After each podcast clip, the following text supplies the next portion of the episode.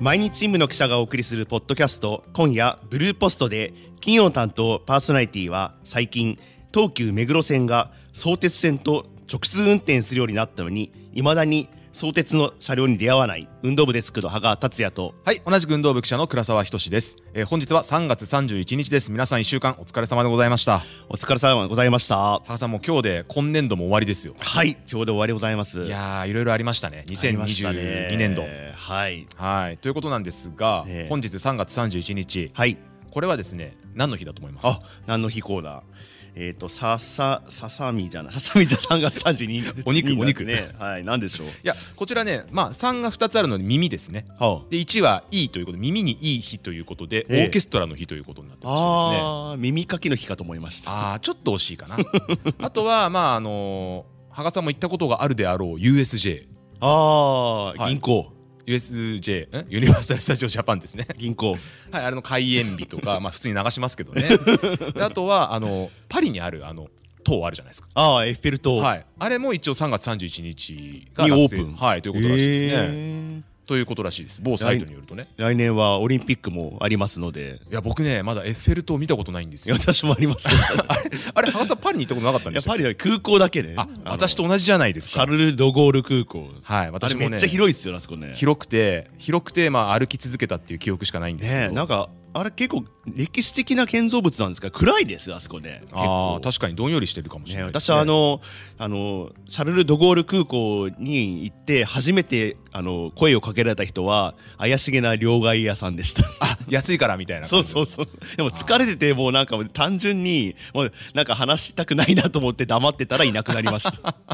まあ私はねシャルル・ド・ゴールでパリの観光をしようと思ったらストライキに遭っていましてですねあらまああの空港にずっと缶詰だったと いう思い出しかないので私もあそこでねどあのロストバゲージに会いましたんであんまりいい思い出はやーないですねいお互いはねはいということでところで相鉄線はい相鉄これね線つながったやつですねそうなんですよ、はいちょっとあのローカルな東京トークになってしまいまそすうけれども東京にですね東急目黒線ってありましてあの、まあ、昔はメカマ線と言ったらしいですけどあの東急線だから一番古いらしいですよね。あそうなんですかね、であの神奈川神奈川県を走る相鉄線、ねはいえー相模鉄道ですかうんあの、正式に言うと、はいでそことつながったんですよ。で、あの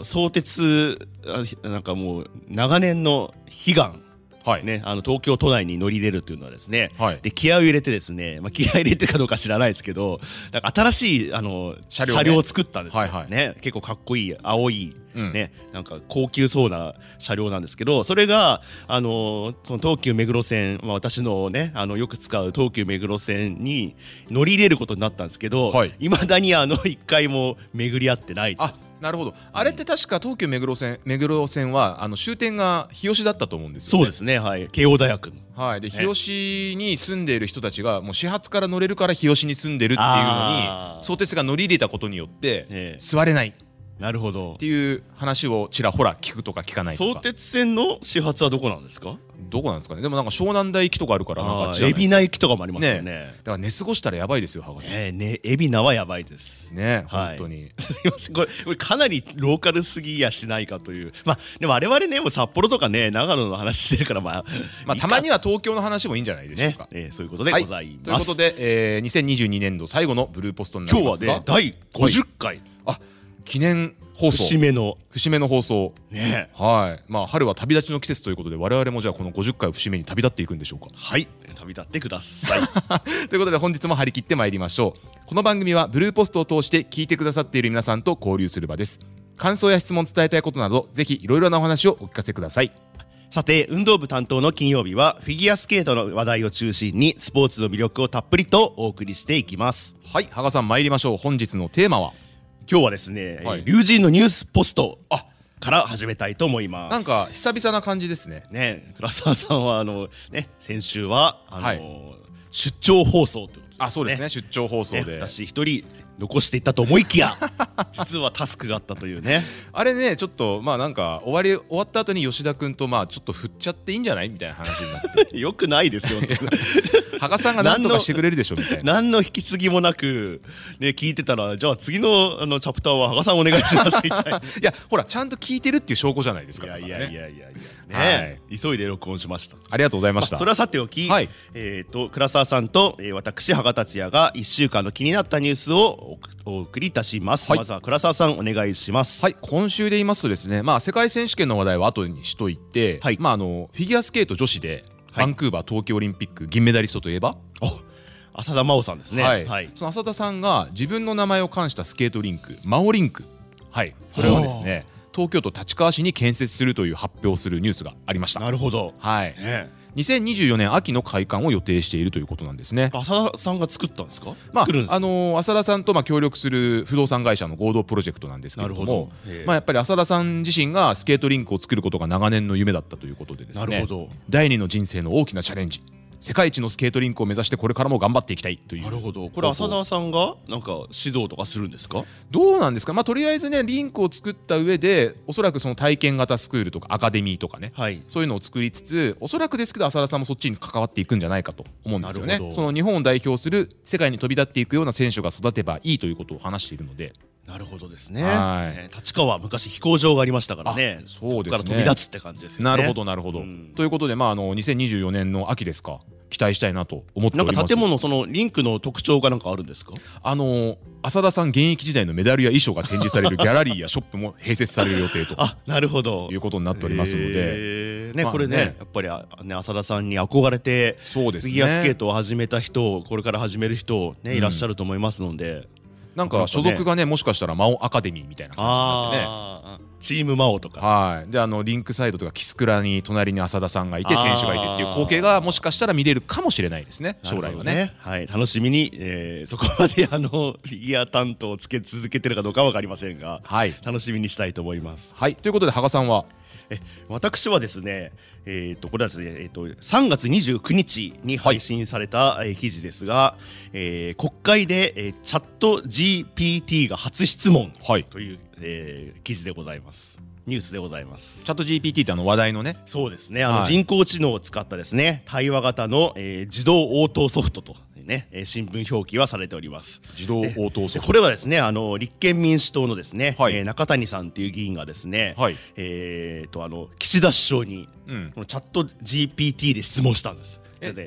あのチャ中谷さんがチャット GPT に打ち込んだやつをそうですそうですあーなるほどなるほどそうですねあのあの新型インフルエンザ等、えー対策特別措置法改正案ですね、はいまあ、あのコロナ関係だと思いますけどでこれをですねこれで質問してあのまあ、衆院議員だったら、えーまあ、総理大臣にどんな質問をすべきですかとあのチャット GPT にお尋ねして、はいそれで答え、ね、あのサジェスションいただいた質問をそのまましたそうです。なるほどうん、で答えも作ったそうです。チャット GPT が、はい、ではあただねあなたが総理大臣だったらどう答えますかと、なるほどね、でそれと実際の総理大臣の答弁を比較比較してチャッあトー GPT のが良いんじゃないかとなるほどねであの岸田首相は私の方がいいと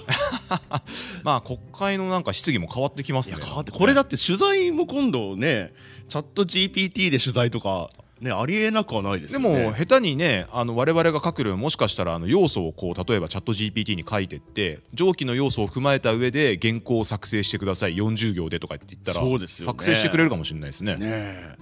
であのしかもアスリートの方々の答えもね多分やってくれるんですよ。なるほどねいやでもやっぱスポーツの現場はねチャットはいらチャット GPT いらな いですねやっぱりこう人と人でいかないとえ使ってる人いないんですかそのなんかチャット GPT、まあ、僕もでも取材で便宜上あの海外の人とやり取りする時とかに以下の要素をめビジネスメールでなんか直してくださいみたいな感じでやったりとかしてあでそれを直してもらったやつをちょっとこう確認して送るっていうのはありますけどーなるほどあくまでも補助的な役割で使うべきじゃないかなと僕は思っちゃいますうね。んでも結構あの海外の人のあのビジネスメールってかなりフランクですよね。そうなんかあの「ハロー」とか「そうはそうーい」とそかうそう。ねええーはい等しいみたいな。そうなんかあの日本のめ日本語のメールをそのまま海外メールにするとすごいかしこまった感じそうになそうるんですそけうどそう。平素あの我々あの我が社の業務にたびたび並々ならぬご協力を賜りみたいなねね賜り厚く御礼申し上げますも。うでもそんなのもう省い てなんかその何々のところを教えてほしいっつっ たら「ヒア」みたいなそうそうそう。でで我々なんか添付ファイルとかで送る時もあのー我々の資料はあのこ当メールに添付しておりますのでご考覧いただきますようよはいはろいしくお願いしますって言いますけど、海外の人だってもうファイルアタッチで終わりそうです 終わりですもんねやっぱなんかちょっとそこら辺がねよくわからないんであれなんですけどはい、まあね、はいあのチャット GPT、GPT、はい GD、GDP じゃないですよね。 GPT GPT ね。まあポッドキャストもチャット GPT にやってもらったらいいですね。ねで我々は羽を伸ばして、そうそうそう、うんで時間が来たらポッてボタンだけ押して はいというわけで、えーそんな日が来るかもしれませんが、はいとりあえず手動で、えー今日はお送りしており ます。倉沢さん、はい手動であのいやこのコーナーを閉じてください。それでは次のコーナーに参りたいと思います今夜ブルーポストで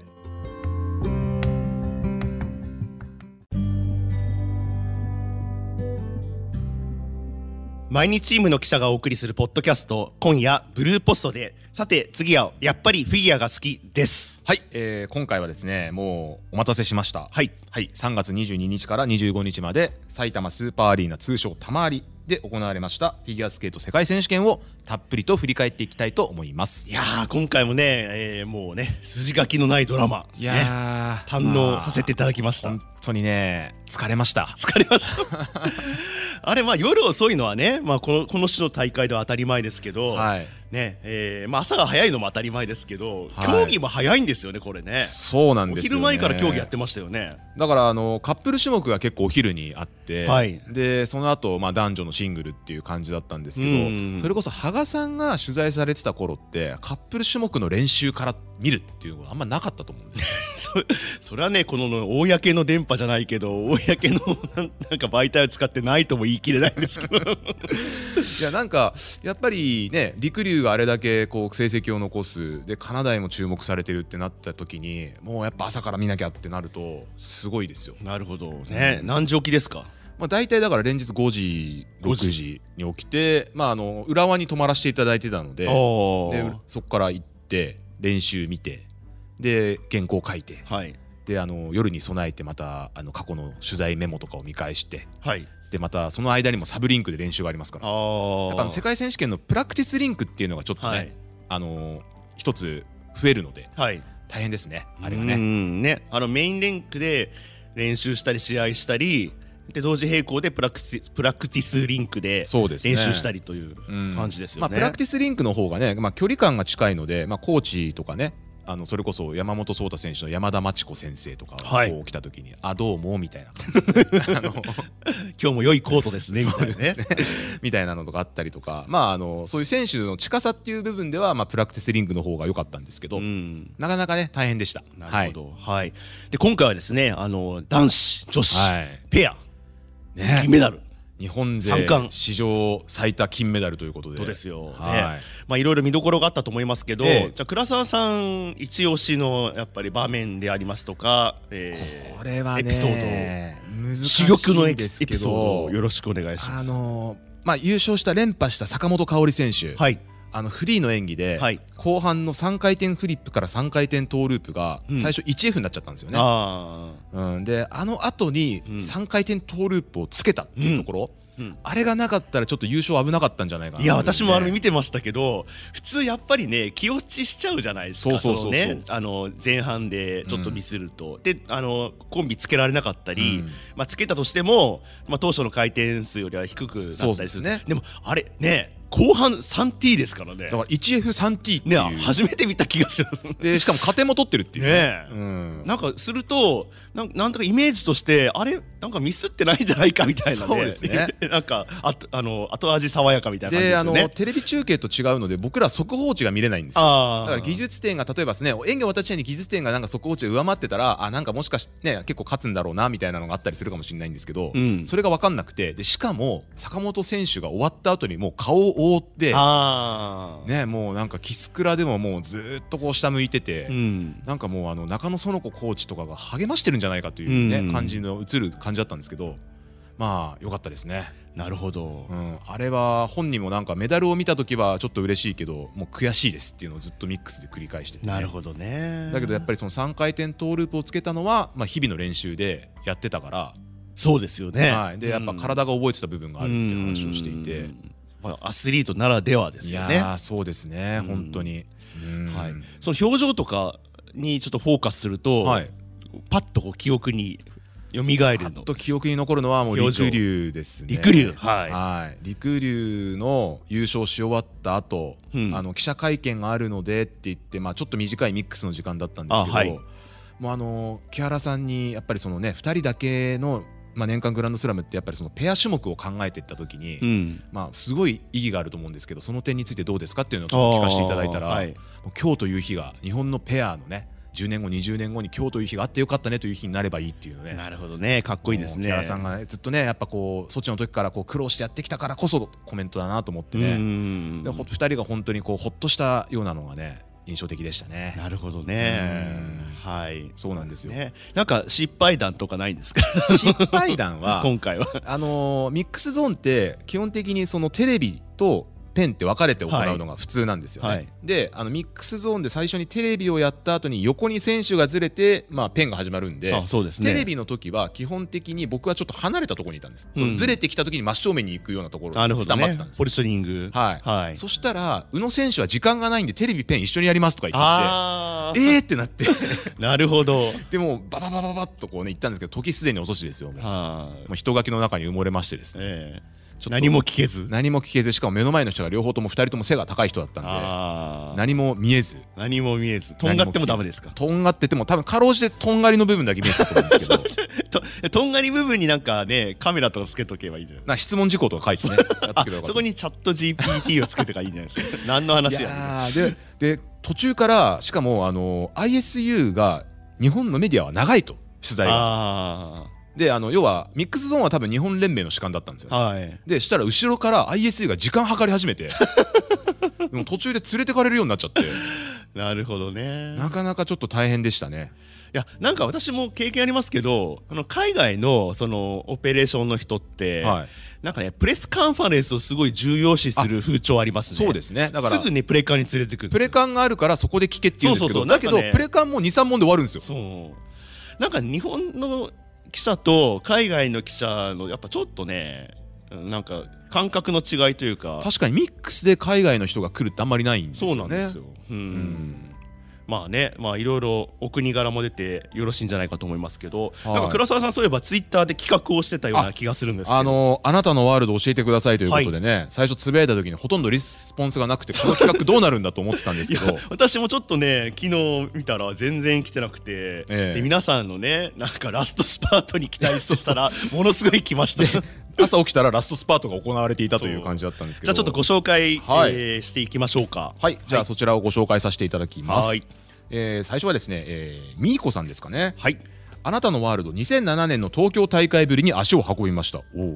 きっかけは山本草太選手のスケートに強く引きつけられるようになったからです競技会に訪れたのは本当に十何年ぶりのレベルだと思いますが久しぶりの空間はたくさんの方のスケートへの愛に包み込まれた温かい空間で温かい拍手と声援と色とりどりの国旗に幸せな時間を感じました埼玉スーパーアリーナは選手も観客も皆さんのスケートへの思いが詰まったキラキラの宝石箱だったなと思い返していますそして2007年現地でスタオベした高橋大輔選手のオペラ座の怪人を今また現地で拝見することになった未来の不思議不思議さにも驚きつつなんだか嬉しくなっています久しぶりにただいまーと戻った場所はとても素敵な空間でしたということであはりいありがとうございますね感想ですねえうんキラキラとしてますね宝石箱ねえねえあの素敵な空間昔宝石箱ってねアイスクリームがあったんですけどそんな話 また小ネタをちでょもっだとねからこ小ネタを突っ込みのましたミーコさんは16年ぶりですか世い界選手権ねううんん確かにね2007年は私が担当になる前ですねあじゃあ前任者ですか岸先あ輩の岸頃大です先ね輩ですねね、ですからはトリノオリンピックの翌年のいワールドですよ ね。なんかだってなんかのつぶやきで見たんですけど高橋大輔選手が初めてそのシングルでメダルを取った時って iPhone がまだ発売されてなかったみあそうなんですたいか。な、あのガラケーの頃ですか。まだみんな結構ガラケー持ってた感じじゃないですか。あのね、蓋がパカパカするやつとかね。うんってはいうことだったらしいですけどね。はい、 はいちょっと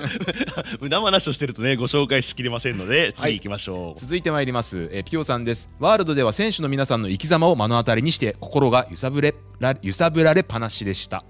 山本草太選手のフリーのコレオシークエンスはいつまでも見ていたいという美しさで今でもまぶたの裏に焼き付いていますきっとこれからさらに進化するそんな希望の光が見える演技でしたいい演技があまりに多くまた応援の気持ちを伝えたくて拍手をしすぎて手のひらが切れ出血しました今も手荒れがひどいですということで大丈夫ですかピオさんねありがとうございます。えね、あのね、まあお気持ちはわかりますね。いやでも確かに今回ね現場で見てると客あのもういろんな方にスタオベするなっていうのうんがありましたね。ううんんだから本当に国旗がいっぱい出てくるんですよ。あれ今回あれですよね。あの声出しがよろしいんですよね。あそうそうそうどどうでした声出しも OK ちょっとテレビで見てるとあんまりわかんなかったんですけど。いやでも結構あの各選手例えばですけどあのイタリアのあのマテオリッツォ選手とかはがい行った時はもうイタリア語で「フォルテ」とか「頑張れ」みたいなのあとーかあと韓国のチャ・ジュンファン選手が行った時は「ファイティン」とかねはい。各国のその言葉で応援する声とかも結構聞こえてきましたよ。なうるほどねん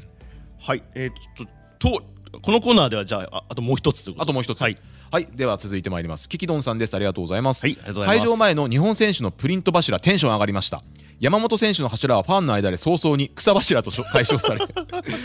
試合前後空き時間行けば誰かいてお話できる安心スポットでした草柱と同じポーズで写真を撮りましたが腰に来 ました国旗の魔術師多数隣席の方が紙の国旗をファイリングしていてパラパラとめくって出していましたおー斜め前の方は布の国旗を何枚も膝の上に用意していました私は左右上下間違えそうなの で国旗の代わりに拍手と声援で感謝を表現しましたが国旗を即出せる方は本当に尊敬します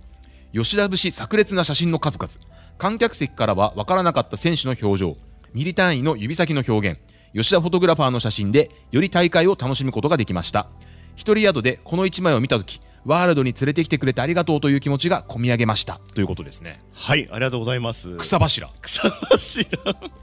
これ草柱でいいんですか読み方は。総中ですか総中でも草柱の方がなんかしっくりきますけど ねなんか茶柱みた いじゃないですいやかいやいや草柱って言われてたんですねねへええそ草柱見ましたいや僕はだから外に出る暇はほとんどあだから上の方なんですよねあーアリーナの上の方なんですけどに、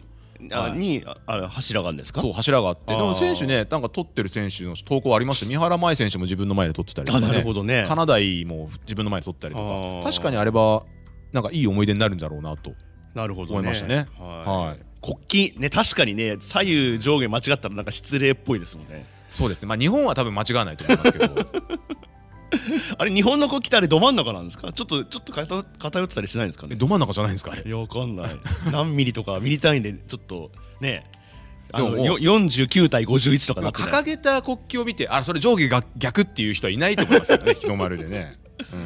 これ吉田フォトグラファーが泣いて喜びそうなお手紙ですねそうでです ね、うんいやでも本当ね今回も吉田フォトグラファーはあのプラクティスリンクメインリンクと走り回っていただきましてですねで疲れてませんでした大丈夫ですいやか疲れてたんじゃないですか なんかあの吉田君今収録行けるって言った瞬間に「え今っすか?」っていうのがあったんです けどいやでもねあのミシソーガの時よりは疲れてないなん感かじでしたよね声のね感じは良かったですよねうん恋の魔術魔術師みたいな感じでねこういうのなマっジてたかもしれませんねはい、はいはいということでじゃあ、えー、とまだありますので次のコーナーでご紹介させていただきたいと思いまはすのいで、そうしましたら次のコーナーに参りたいと思います、今夜ブルーポストで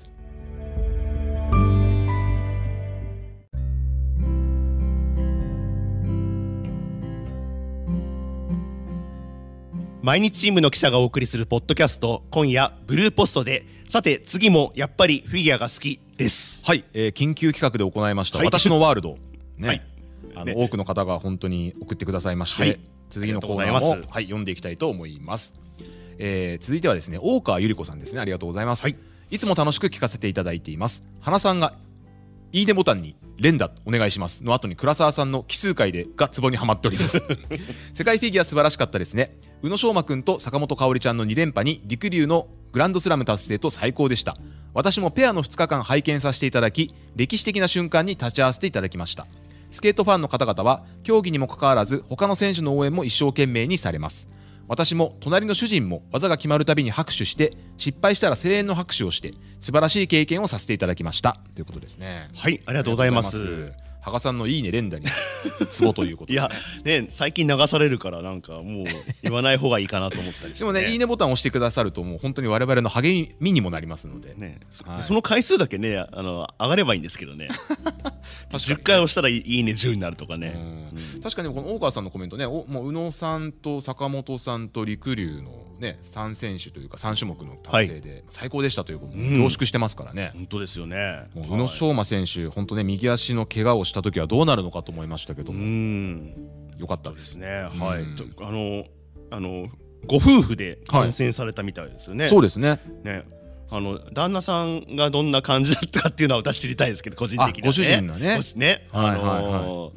ね、あのおお本当お好きなのか、あのお付き合いなのかよくわからないですけどね、ねわかりませんけど、もしその辺いもや、でもね、拍手をしてるってことはお好きなんだあ、とそうな思いまんすでよ。すね。えうんーじゃあね、えー旦那さんのえーおあのお手紙をお待ちしており ます。はい続いてまいりますネムさんです、えー日本で開催される世界選手権を会場で見るのは今回が3回目かつてないほどの熱気を感じた大会でしたどのカテゴリーの試合を見ても応援の熱がすごくて見ていて何度か感涙しました日本以外の海外の国旗もたくさん見えましたし女子の表彰式の時に坂本花織選手がベルギーの国旗を貸してくれる人がいないか呼びかけた時も提供してくれる方がいたくらい海外の選手が滑った後会場全体を幸せそうに眺めていた光景を見て私たちも幸せになりましたまさに神大会でしたまた日本で開催されたら絶対に行きますということですねはい、ありがとうございます。ここれね坂本選手れなんかツイッターで見た記憶が。そううですね、ん。なんかあのベルギー国旗がないって言って、うんなんかリンクサイドの方にガーって言って貸してくれる人みたいな、ねもう坂本選手らしいっちゃらしいですよね本当本当にですね。でね、なんか、えっと、僕もね、これ SNS で見たんですけど、あの、2位になったイ・ヘイン選手ね、韓国の花束がないっていうことに気づいて、あーその花束も坂本選手が取りにすごいんですね。もうねねえすごい、本当に。ね本当うん素晴らしい。でも本当になんかこうい花丸ろんな選手に愛されてるなと感じましたね坂本選手、ねうんはい、あありがとうごあざいりがまとうす。ございますははいい、じゃあもう一ついきましょうか。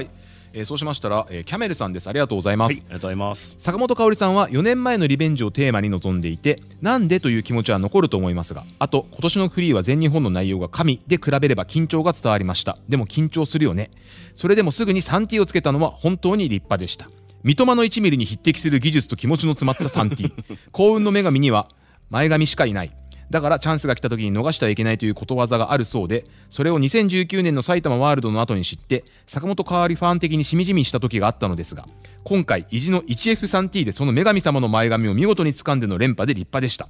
坂本香織さんと同じく陸龍と宇野昌磨さんも優勝候補と言われた場でそれぞれの状況を乗り越えての優勝でとても感激しました昌磨君の 4T1T の 1T も香織の 3T と同じであーあれが勝負の分かれ目の重要な部分でした自国開催ならではの良さと緊張感と両方を感じましたあとはお客さんが日本の選手も海外選手にもいい演技には惜しみなく盛り上がって声援が解禁になって世界選手権を迎えられて本当に良かった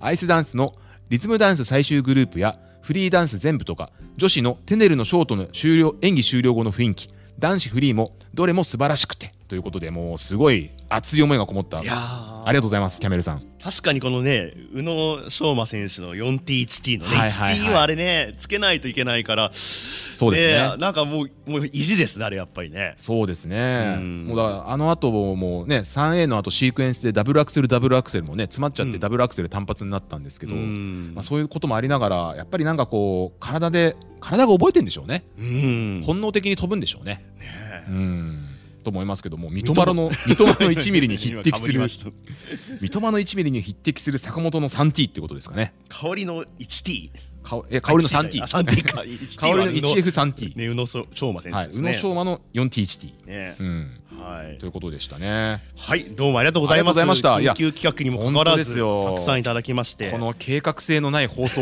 というのを ね皆さんにお伝えねお伝わってでるんもじゃな私いかと思のいますけあどのラストスパートがなかったらね確かになんもしかしたらねこの今日このチャプターも成り立たなかったかもしれませんということでは羽賀さんにも感謝してます よでまさになんか言わせてる感があります けどじゃあ通常のお便りもね、何通かいただいてますのでよろしくお願いしますはい、えーでは参ります。もこさんです。ありがとうございます。世界選手権男子、えー FP なんかフリープログラムですかね。観戦のため玉入りへ。駅までの道のりをブルーポストを聞きながらお二人のお話に没頭。おかげさまで冷たい雨の憂鬱も忘れてしまいました。今日はどんなドラマが待っているのか、お二人が記事で、写真でどのようにお伝えくださるのか、ワクワクしながら会場に向かっています。ということです。はいありがとうございいまやすーいいですね。こういうながら聞き、ありがとうございます。ねあのねあそこのですねあの埼玉新都市福新都市はいはいの駅から玉有までですよね。そうなんですよこれねね。雨降ってるとちょっとあ濡れちゃうんですよねうんあ全部繋がってないんですよああ、うんでしたっけもう最近あんま行ってないからわかんない。 あじゃあ今度行ってくださっいやいやてはいありがとうございます。はい続いてまいりますチョコラさんですいつもありがとうございますノッテステラータのレポありがとうございました倉沢さんがインタに出遅れた出遅れたと聞いてドキドキしましたが間に合ってよかったです羽生くんの思いが困った言葉たちを届けてくれてありがとうございました貝塚さんは若様とご一緒だったんですね社を超えて交流されている様子素敵です貝塚さんがツイッターに上げてくださった星空のお写真も素敵でしたあー今回残念ながらチケットが当たらなかったのですが宮城の夜空に思いを馳せることができました3月24日のワールド現場からのブルーポストも楽しみにしていますお二人と思ったらハガデスクも登場心なしかお一人ではやりにくそうなやはり倉沢記者とお揃いの方がハガデスクのゆるい感じが生きるのかなと思いました ですってハガさんまあ確かにね一人でやるとなんかやっぱりねなんか反応レスポンスまあまあ普段からあんまりレスポンスないんですけど なんかねやりづらいですよね。まあ僕も最初ねあの現地でオオープニングトークとかね話してましたけどやっぱ吉田君は基本的に最初うなずいてるだけなんでね呼ぶまでねうんまあ、やなっぱるほど難しさはやっぱお互いありますよね。あれどこどこでやったの観客席えあのね記者席記者席記者席でですねやったんですか、はい、記者席でもうあの会場で観客の皆さんが帰られた後にあの会場清掃に入るんですよ。あであその隙だったらできるんじゃないかと思って収録してたら会場清掃が終わっちゃって、あ、ええでも係員の人たちもなんか僕らが多分ラジオで生中継してるのかと思ってたのあか声をかけづらそうにあー係員さんもいてで「よしじゃあお終わりお疲れ様でした」って言った瞬間にダーッと上がってきて「あのそろそろいいですか?」ああすいません」と優しいですね優しいっていうかなんかもう我々の方が悪いんですけどそうですねねえまあクロージングの時間がそのリンクは何時って決まってはないみたいでああーの作業終わり次第一応締めますっていうことでも同じシチュエーシションでこのあのトリノではあの表彰式の予行演習やってたんですよそうねそうそうそうい今回なくてよかったですねや今回あったらどうしようかなと思い ましたよいや僕もねなんかドキドキしながら聞いてたんですけどじゃじゃーんがなかったですね今回そねうまあ最悪なかったらプラクティスリンクに入れてもらってやろうかなと思ってたんですけどあーまあなかなか夜のリンクはなんかすごいシーンとしてていいですうねんうんでも生存あのよくあの都市対抗野球とか、はい社会人野球の日本選手権でその試合終了後の清掃時間の時に記者席にいたりしますけどあれ結構ねあのマイクテストとかありますよ多分ああああああそうですねとかでも多分もう3日目かな3日目だったんで、うんあ2日目か2日目だったんである程度は結構もう音響とかの確認もできてたんじゃないかなと思うんですけど,、うんなるほどねはいはいありがとうございます、はいじゃあもう一通ご紹介いただけますかはい、えーそうしましたらですねモッチさんですねありがとうご今ざいます週もジェニファーさんが大活躍のブルーポ ストどんだけジェニファーさんが出てくるんだとワクワクでした某ホテルのジェニファーさんらしき人中国選手村へ案内しちゃうジェニファーだったかもしれないさんそして夕飯食べきれず困った時助けに現れるジェニファーさん10周年プレゼント応募させていただきましたベクハイシマエナがきりたんぽ鍋でききりたんぽ鍋で希望したのですがどんな抽選方法になるのでしょうすべて当たることはないのでしょうがシマエナガに見見守られながらベクハイで酒を飲みきりたんぽ鍋を食べるという最高のシチュエーションを想像していました来週はついに世界選手権ですね臨場感あふれる現地レポートを楽しみにしていますそして電源に不自由しませんように危険なタコ足配線で関西電気保安協会の人よりジェニファーさんが先に現れるかもしれませんねいやーあのこんなに拾っていただいてありがとうございますこれ今回はだからあれでしょうねあのミックスの後ろで時間かか測ってた ISU の人がジェニファーだったかもしれないああね、うん名前書いてあったかもしれませんね、ですよねうんあれ電源は大丈夫だったんですか電源ははあのやっぱ世界選手権クラスになる とねやっぱりあの各各社の席にねあのもう配置されてますよ、はい、もう記者席に行ってもプレスエリアに行っても電源に不便あの不便なことはなかったでよすかっねたですね。はいはい。ね、えー関東電気保安協会の人のご尽力かもしれません。そうですねね我々がこうやって放送してることでもしかしたら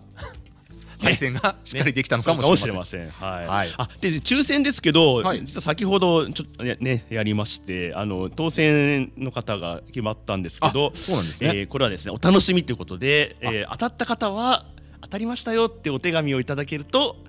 たありがとうございますってことですね。あじゃああの当選は発想を持ってそうですそうですということですね発想を持って返させていただきますとえーそのね、えーレえっとレ発表はあレスポンスは、えーおおお便りを持って返させていただきますみたいなねなるほど、よくわかんないけど うん、ちょっとよく分かんなかったけどまあそんな感じなんでしょうねはいはい、えーじゃあ倉沢さんこの辺で、えー締めてくださいはい今週も締めさせていただきますこの番組では皆さんと楽しく交流ができたらと思っています伝えたいこと感想など何でも構いませんのでお便りをお寄せください投函はプロフィールに記載している投稿フォームボイシーでお聞きの方はコメント欄からもどうぞツイッターでも受け付けていますハッシュタグカタカナでブルーポストをつけてツイートしてくださいはい、ありがとうございます。ぜひいろいろなお話をお聞かせください。よろしければこの番組をフォローするのボタン、いいねボタンも連打してくださいね。キスですよキ スはい、ということで羽賀さん来週はえー来週はですね、えっと30日から始まりましたアイスショースターズオンアイスうーんの、えー倉沢記者取材リポートができたらと思います。はい、こちらですね、昨日3月30日にメディア公開があったのですが、はいまあ、あの情報を精査してですね、ええまたあの来週にお伝えさせていただければと思うんですけれども、はいまあ、世界選手権の金メダリストに加えまして、はいえープロアスリート、羽生結弦選手らも出演しますということで、なるほどどね、見どころがね満載でございまいす。や私もね、楽しみです。楽し みですっていうもう終わってるから。 まあ初版の事情で来週ということになっております。 はい、お察しください。 はい、えーそれでは金曜担当パーソナリティは運動部デスクの羽賀達也とはい、同じく運動部記者の倉沢仁の龍神ペアがお送りしました。皆さんさようなら。